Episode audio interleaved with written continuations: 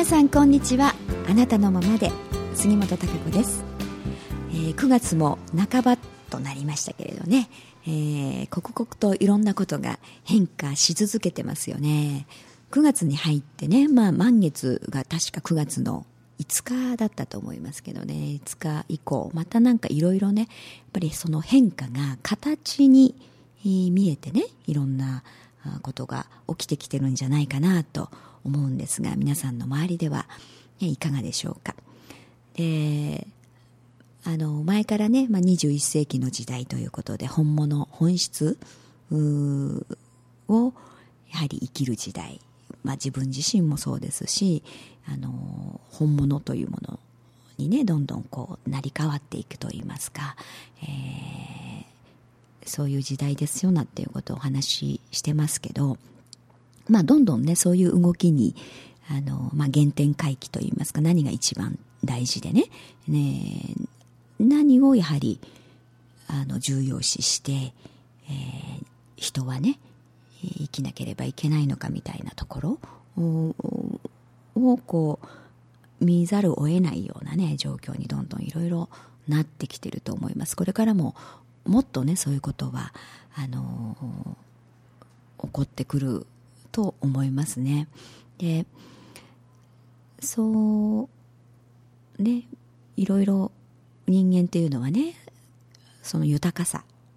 まあ、幸せになるっていうねこと豊かさというものを求めて、まあ、ずっとあのどの時代であっても生きてると思うんですけれども、えー、ここに来てこうあの戦後ねいろいろ経済成長もして、まあ、バブルの時期もあってということを経てきてますけれどもね日本も。あのやはり、まあ、物がなかった時代っていうのはねもちろんそういうもののある豊かさというのをもちろんこうまず求めますのでね、えー、そういうものを作り出す技術というものも発達して、えー、いろんなものができて、えー、あとはあまあ、便利なものっていうものがたくさんできてきてっていう風で、まあ、それでねああなんか豊かだなっていうものも感じながらねずっとこう来て、えー、ると思うんですけれども、うん、でもここのところに来てねその果たして、えー、これ本当にねこれが豊かさなのだろうかっていうところを見た時に、うん、便利にはなったんだけれども何かあまり豊かあということとはちょっと違うんじゃないかというようなね、えー、ふうに思うんですよね。うんから本当のこう豊かさっていうの、まあ、心の豊かさでもあり、えー、もちろんか豊かな生活っていうのが、えー、あるんですけれどもでも、まあ、便利っていうのとイコールね豊かっていう、うん、必ずしもそうではないなっていうふうに思うんですよね。うん、で今の時代ね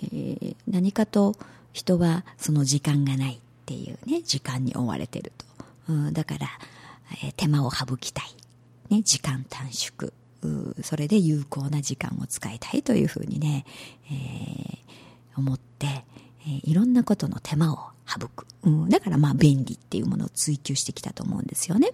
うん、で便利に、えー、そういう時間が短縮できて、えー、便利になればあ労力もその手間も省けるし時間も短縮できるとだからいろんなものもねどんどんどんどん新しいものが出てきてますよね。いろんな電化製品なんかも。本当に新しいのが次から次へと出てきてて、えー、逆にねなんか新しくていろいろややこしすぎてわからなかったりっていうのもまああると思いますけれども。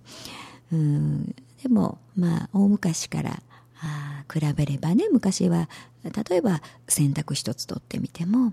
えー、手洗いでね、えー、ゴシゴシとこう洗ってた、うん、で例えば大家族で、えー、子育てもねしながらお母さんが一生懸命こう洗濯を手洗いで洗うって、えー、やはり大変ですから時間もかかるしね。だからそれを少しでも楽にということで、えー、洗濯機っていうものがね開発されて今ではね、えー、干すこともね乾燥まで、えー、1台で、えー、全部指一本でね、ワンタッチでやってくれるという時代にこうなって、うん、まあそれはそれでとてもありがたいし、あのー、選択しながら他のことができるしっていうことでね、えー、助かるんですけれどもね、でも、あの、そういうところばかりに、えー、フォーカスしてしまってね、その便利っていうこと。とにかく省く省くというね、手間を省く。うん、で、時間短縮ばかりを追求しすぎてしまうと、うん、何か物事のね、大事な部分、本質の部分を忘れてしまうということになりかねないと思うんですよね。うん、でそうなると、なんか一番大事なところを知らないというか、うん、あの、こう汚れ落ちるのでもね、いろんな汚れがありますから、えー、ケチャップがついた汚れ、泥の汚れ、え、口紅、ワイン、いろいろやっぱり種類によって落とし方も違いますよね。どういうふうに。うん、そういうことも、やはり自分でね、そういうことがやったことある人は、知恵も働きますね。うん、こう、どこういう素材で、ね、えー、こういう、あの、シミだったら、えこういうふうに落とすと落ちやすいとかねいいろんなことっていうのがあの知恵が身につきますよね。うん、でもそういうことやってないと全く知りませんよね。どう どうしたらいいのってどう落とせばいいのってわからない。そうするともうね、あの、クリーニング出すか、人任せにするしかないわけですから、うん、全く知らないということになりますね。うん、で、だから本当はもうちょっと、あの、工夫すればね、綺麗に落ちたものをね、なんかもう染みついちゃったからもう、あの、捨てましょうみたいな風にもなりかねないですよね。うん。で、そういうところにいろんな物事のね、本質を知らないということが発生してきますから、そういう無知っていうものが、あの今多くね、出てきてると思うんですよね、いろんなこと。うん、だからよくテレビなんかを見ててもね、ものを知らないというか、え、そんなこと知らないのかなっていうことをね、よく聞くことが、あの、結構あるなと思うんですよね。うん、だからこう、いろいろ私たちが自分たちがね、日頃食べている食べ物もそうですよね。うん、なんで素材ができてるのかを知らなかったり、ね、その加工されたものしか見たことないですからね。うん、豆腐であってもじゃあ豆腐がね、大豆からできてるっていうことを知らなかったりとかね、えー、あのー、ね、お魚当然お魚がねもちろん泳いでるのを知らないって人はまずないとは思うんですけれどもでも怪しいもんですよね。それをお魚もね海で泳いでるのか川で泳いでるのか。であのー、そういうこととかまあいろんなことですよね。あの、じゃあピーマンがどこになってんのかとかね、土の中にあるのか気になってんのか、えー、いろいろね、あの、お野菜もそうですし、いろんなことをやはり、えー、どういうふうにね、栽培されて、えー、まあどう加工されてね、どういうふうに出来上がってきてるのかとか、どう育てられてるのか、お米もそうでしょ？うん、から、まあ、お米もね、もしかしたらね、ああいうふうに、田んぼにね、こう、稲になって、こうね、稲穂になって、一つ一つのね、こう、あの、もみ殻を、ね、精米してとかっていうこともしかして知らない人いるかもしれないですよね。この今の時代だと出来上がったこう袋に入ったね、お米みたいな ことしかね。うん。だけど実際はね、そういうふうに田んぼで、えー、育てられて、あと、その苗もね、いつ、何月に植える時期というものもあるでしょ、うん、そういうものがあって、えー、雨が降ってね、雨がこう、雨も降って、あと日も照るっていうことも稲が成長するには必要なわけですし、そして、えー、こう秋になって収穫をする。で新米が取れるということ。で昔だとねやはりあの子供の頃でもねやっぱりなんとなくはねそういうことは知ってましたからあの秋になるとこう新米が食べられるみたいなね。そういう会話ってあの日常の中に、えー、出てくるんですよね。やっぱり自分たちの生活の中にあるわけですから。だからあ新米の時期だねなんていう会話があったりね。美味しいお米があ取れるとか、えー、そういったものをそういう日常会話の親、ね、お母さんたちの会話の中であったりっていうのを聞いてますからね、えー、そういうことで知るものを知りますね。うん、でどういうふうに、ね、あの手間暇かけて作られてるのかっていう出来上がってくるのか。それをが分かるとやはりありがたいなと思ってね、えー、いただくという。それがないと私たち、ね、食物という食べるものっていうものがなければ生命を維持することができないわけですからね、えー、そういう感謝の気持ちを持ってね、えー、あの食事もできるし、えー、そのものがね、えどういう製品なんだろうみたいなところにもまあ興味がいったりしますよね。どういうふうに作られてんだろうみたいなこと。うん、だからあんまりにもあの手間とかねそういう労力っていうものを省いて省いてっていうところで、えー、知らないとね自分たちが自分がなんかそういうことを何もやっていないと当然うんそれを知るという機会がなくなりますね、うん、学ぶということがなくなりますからそういうところでの無知ということが発生してきますね。何も知らないということになります。うんそれで果たしてねあの幸せにこうね本質自分自身というものが生きれるのだろうかというところ、うん、思うとね疑問ですよね、えー、じゃあ何も何かいろんなものが、うん、なくなった時にねどう生きるんだろうというそういう知恵というもの、うん、全くないわけですよね。でそういう地球のサイクルというものもあのそういう中からね普段の日常の中からやはり知るということってとても大事だと思うんですよね、えー、私たちはこういう地球の恵み大地で育てられたものまたは海の恵みというものそういうものをやっぱり体に取り入れてね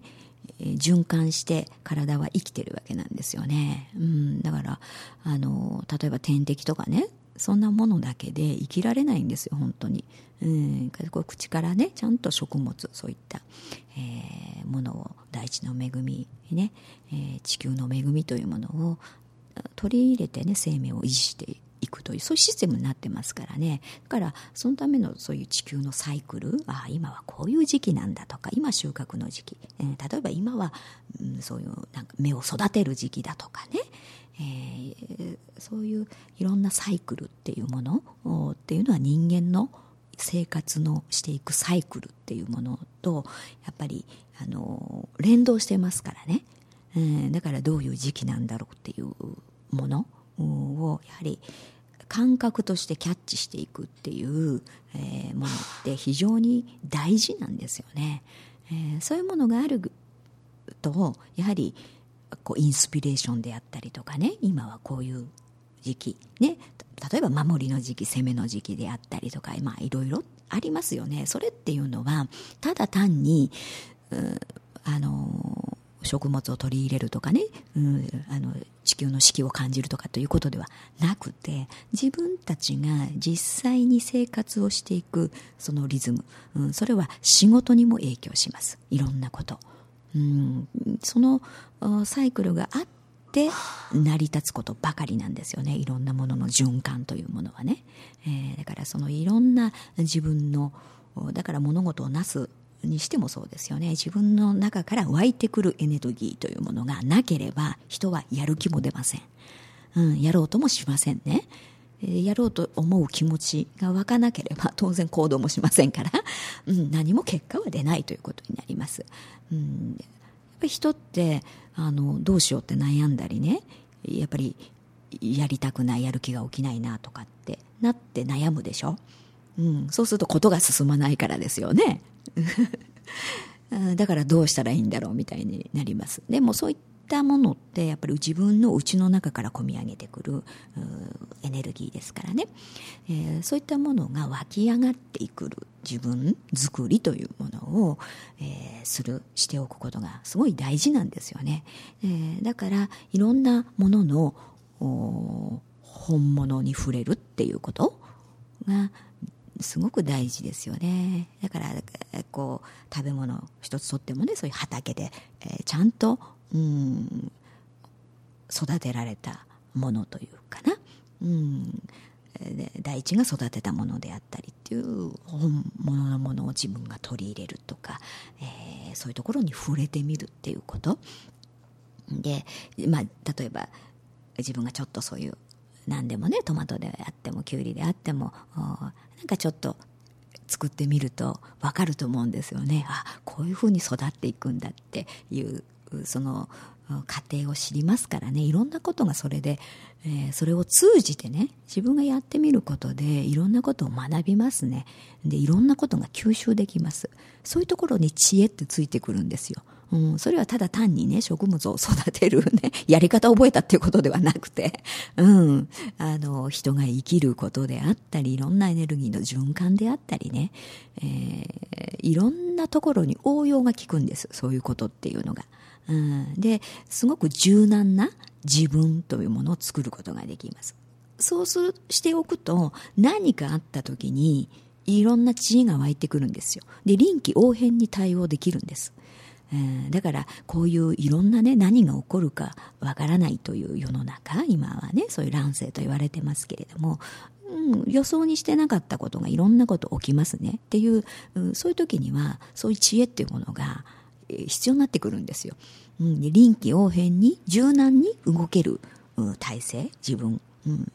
でそれをやはり全て人任せにしてしまっていてはね流されるだけですねでそれが何かマイナスの波であればね、マイナスの大きな波に飲み込まれていくだけになってしまうんですよ。はい、そうではない自分というものをこれからはね、自分作りをして、どんどん新しいものを想像していく。それは自分自身でもあり、えー、自分のやっていることでもありということ。でもそれって全て自分の中から、えー、湧いてくるものがあっての話なんですよね。えー、だからそういうことに対応できるね強さももちろん必要ですよね、うん、でもあのそういうことに触れてないとね本物であったりとか、えー、本質のもの。うん。そういう原点を知らないというかな、うん、ふうであるとなんとなく上っ面のね、うん、ところであダメになったらそのままダメになったよみたいなところに一緒に飲み込まれてしまってね、えー、流されてしまいかねないんですよね。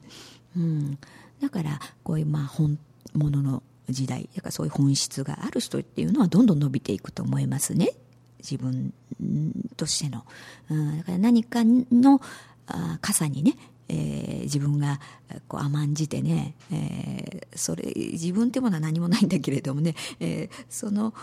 なんとなくの形だけにね自分が乗っかってね、えー、こう依存してるようなあ場合はねとても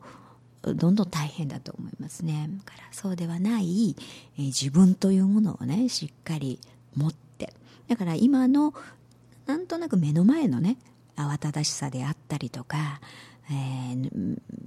本当に目先の損得ですよね。そういったものにあまりねとらわれることなくこれから先ね、えー、自分がどうしていきたいのかどう生きていきたいのか何を得たいのかっていう部分をあのその本質の部分原点の部分といいますかね。そういったところをあのちょっと見据えてね、うん、そこの見据えた上で、えー、まあどうね、うん、していこうかっていうふうにあの考える方があのいろんなことがことをなしていけると思いますしいろんな発展があると思いますね。臨機応変な。柔軟なあのアイデアであったりとかね。あの今までの概念にとらわれないやり方であったり、えー、発想というもの。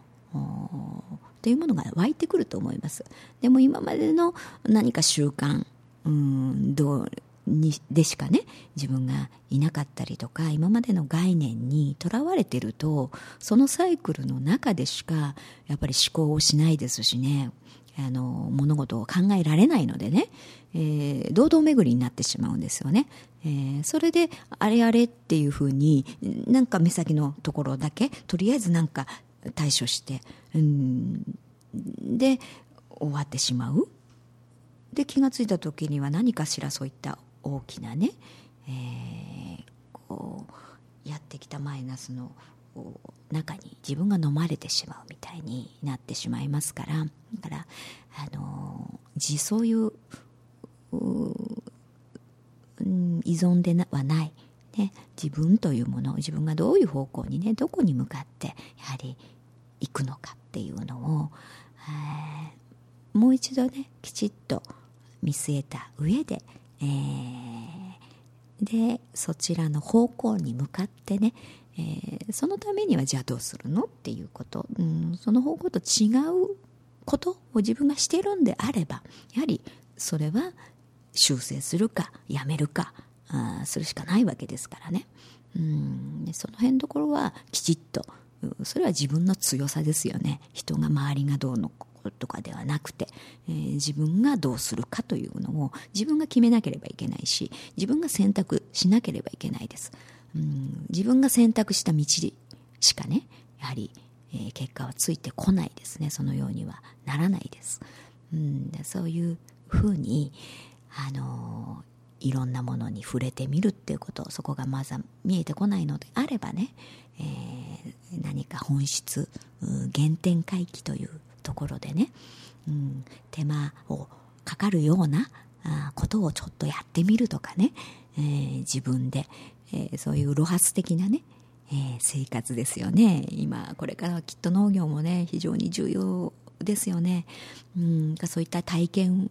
もね一日してみるっていうのもいいんじゃないでしょうかね、えー、そのややる一日のね労働の中から何か気持ちがあすっきりしたものが出てきたりね、え自分の内からあ湧き上がる何かエネルギーみたいなものを感じたりというそれやってみるからねいろんなものが感じられるんですよね。うんその何か喜びであったり、えー、込み上がるものうんそれがやはり本物だと思いますしね、うん、そういういろんな本物というものに触れてみる。人もそうですね。だから、えー、そういう人と話してみるっていうこともいいでしょうしね、えー、そういう意味では本当のその人間が生きるという意義であったりとか、えー、地球との人間との関わりであったりとかそういう原点のこと、うん、そういう普遍のあの心理ですよね。普遍のシステムですそれは。それは時代があ変わったからといって変わるものではないです。人間がね作ったそのこうなんか思い込みの概念ではないですからね。そういった本質のものに触れてみる、えー、そういうふうに原点に帰ってみる。自分自身をね、えー、そこから本質の自分を見出していくっていうあのことをしてみるっていうこともねいいんじゃないでしょうかね。えー、そうやってどんどんとこの新しい21世紀っていうのをね作り上げていく側のね、えー、人に、えー、のどんどんね、えー、自分なんかなんて言ってないで、うん、自分がやらやるっていうことがあのやっぱり一人一人の力っていうものが非常に大切なわけですよね。うん一人の力というものがみんなの力になるわけなんです。だからそうやって、えー、ちょっと進んでい、ね、いきたいなというふうに思っておりますが、はい、もうあっという間に20分過ぎましたので、えー、今日はこの辺になりますね。あそして来週ですかね。来週ですね、えー、23日は、えー、公開録音の予定をしております。えー、で、あの来てくださった方にはですね、えー、ちょっとプレゼントを漏れなくですね用意をしております。そしてあの来ていただいた方とね、えー、ちょっとねいろいろお話ができればななんというふうに楽しみにしているんですが、えー、いらしてくれる方がいらっしゃるでしょうか。で、えー、ぜひちょっと来たいなと思われた方は、えー、プラネットのにね1時半までに、えー、来ていただければと思います。そして、えー、いろいろお話もしながらねこの録音公開録音をして一緒に楽しめたらというふうに思っておりますので、えー、ぜひいらしてください。私にあの会ったことがないよっていう方もぜひあのお会いできればというふうに、え、思っておりますので、はい、それ何かねご質問ある方は、まあ、メールを送っていただいてもいいですし、えー、住所場所の方はホームページの方に出ておりますので、えー、ご覧ください、はい、それではまた、えー、来週お会いしましょう。